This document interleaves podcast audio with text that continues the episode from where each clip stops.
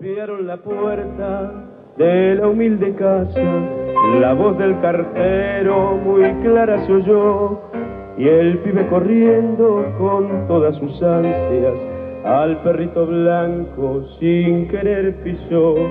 Mamita, mamita, se acercó gritando, la madre extrañada cruzó el piletón, y el pibe le dijo, riendo y llorando, el club me ha mandado hoy la citación.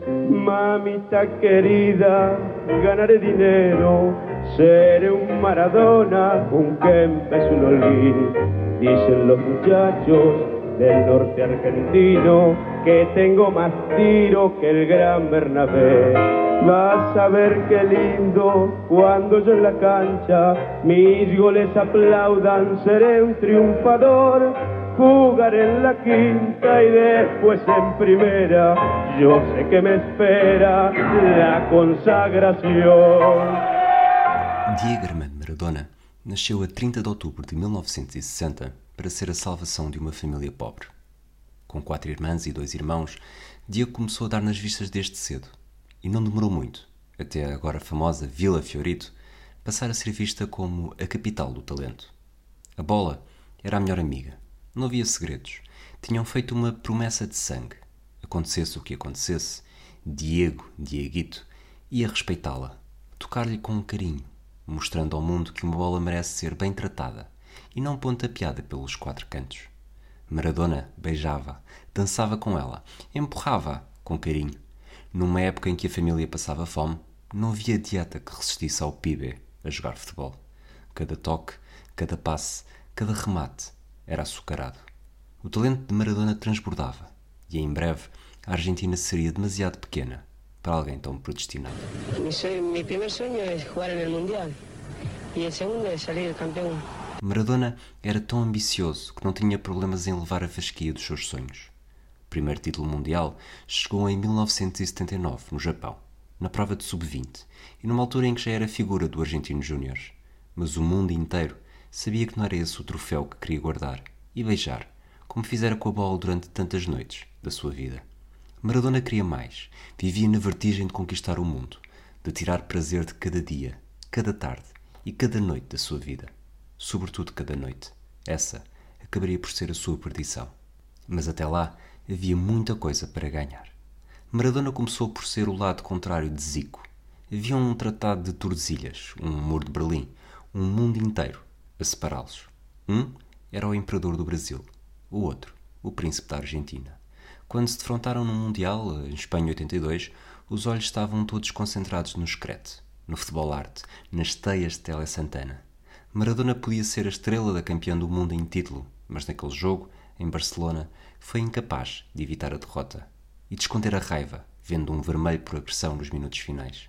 Para Maradona não havia um meio termo. A grandeza para o Deus argentino não se media em quantidades. Se dizem que a vida não é medida pelo número de vezes que respiramos, mas sim pelos momentos que nos deixam sem fogo, não há dúvida de que Maradona era mesmo especial. Haverá momento que nos deixe mais sem fogo do que viver o golo à Inglaterra em 1986, narrado por Vítor Hugo Morales? Marcando, pisa la pelota Maradona, arranca por la derecha el genio del fútbol mundial y es el tercero a tocar para Borruchaga siempre Maradona, genio, genio, genio, ta, ta, ta, ta, ta, ta.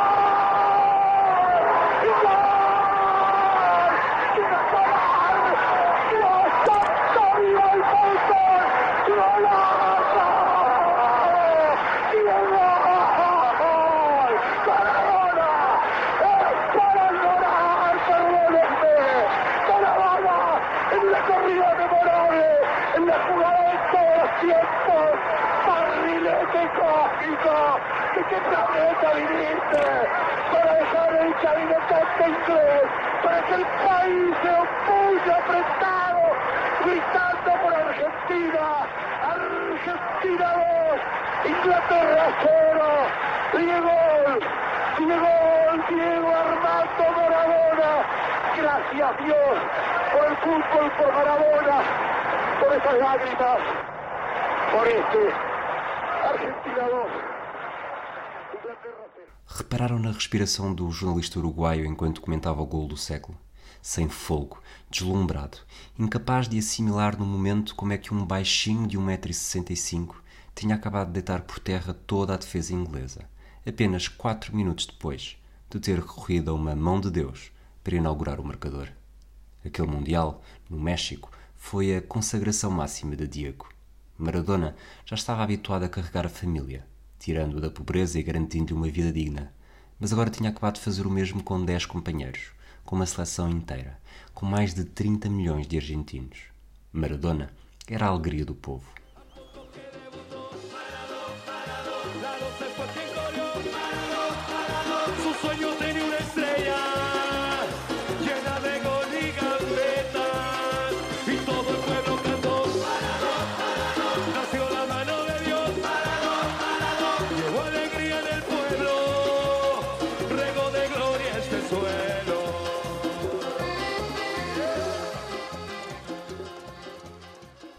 Maradona deixou de ser deste mundo. O ícone, o mito e a lenda concentraram-se no mesmo corpo, e a partir de 1986 nada mais foi o mesmo. O herói argentino tornou-se herói napolitano. A cidade, o clube e a máfia receberam-no de braços abertos, e os resultados apareceram no relevado. O Nápoles era o patinho feio do campeonato italiano. Os adeptos eram vistos como pobres porcos que não tomavam banho e qualquer duelo com as equipas ricas do norte, sobretudo de Milão e de Turim, ganhava um peso muito maior. Mas Nápoles, o Nápoles, não era nada até chegar Maradona. De repente, o espetáculo foi outro.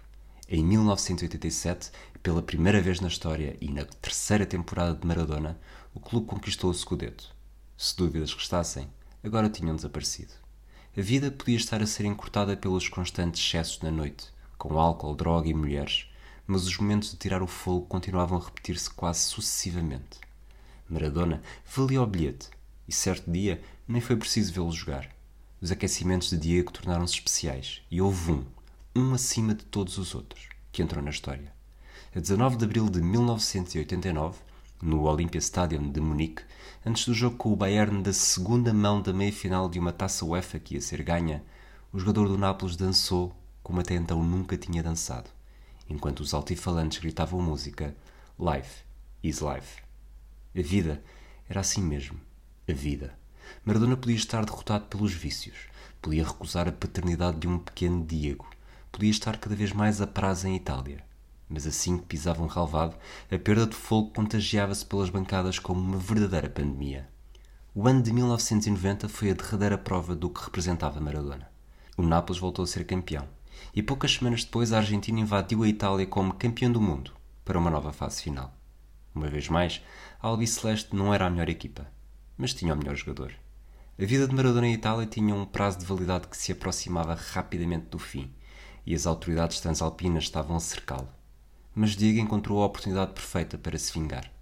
Na meia-final com a Squadra Azurra, em Nápoles, Maradona jogou os seus trunfos de forma perfeita. O 10 mágico acentuou a tensão territorial e tentou fazer dos napolitanos argentinos. A revolta estava em curso, ainda antes do apito inicial, e assim que o jogo começou, já Maradona tinha a vantagem no bolso. A vitória só chegou nos penaltis, é certo, mas naquela noite o gênio mostrou que tinha um poder incontestável entre os seus fiéis. Aliás, não é à toa que hoje existe uma igreja maradoniana. Com o segundo Scudetto pelo Nápoles e como vice-campeão do mundo, Maradona consolidou-se como o melhor deste sempre. Sim, é certo que volta e meia há vozes que se levantam com outros nomes. Francesco Totti. Zinedine Yazid Zidane. Michael Laudrup. E Zico, claro. Roberto Baggio. Dennis Bergkamp. Michel François Platini. Letizier. Deco. Mas todos eles, todos estes nomes, se curvam perante quatro sílabas. Ma Maradona. A carreira não precisou de ser longa. O doping e a cocaína marcaram um fim abrupto a partir de 1990, só interrompido por mais um momento de tirar o fogo em 94, nos Estados Unidos, contra a Grécia. Mas o balanço final não deixa dúvidas. Maradona era um deus. Maradona é o deus dos dezes. Maradona foi um jogador que viveu sem nunca se importar com o que os outros achavam ou diziam, e tornou impossível imaginar o que seria estar na sua pele. Si yo fuera Maradona, perdido en cualquier lugar, la vida es una tómbola, de noche y de día.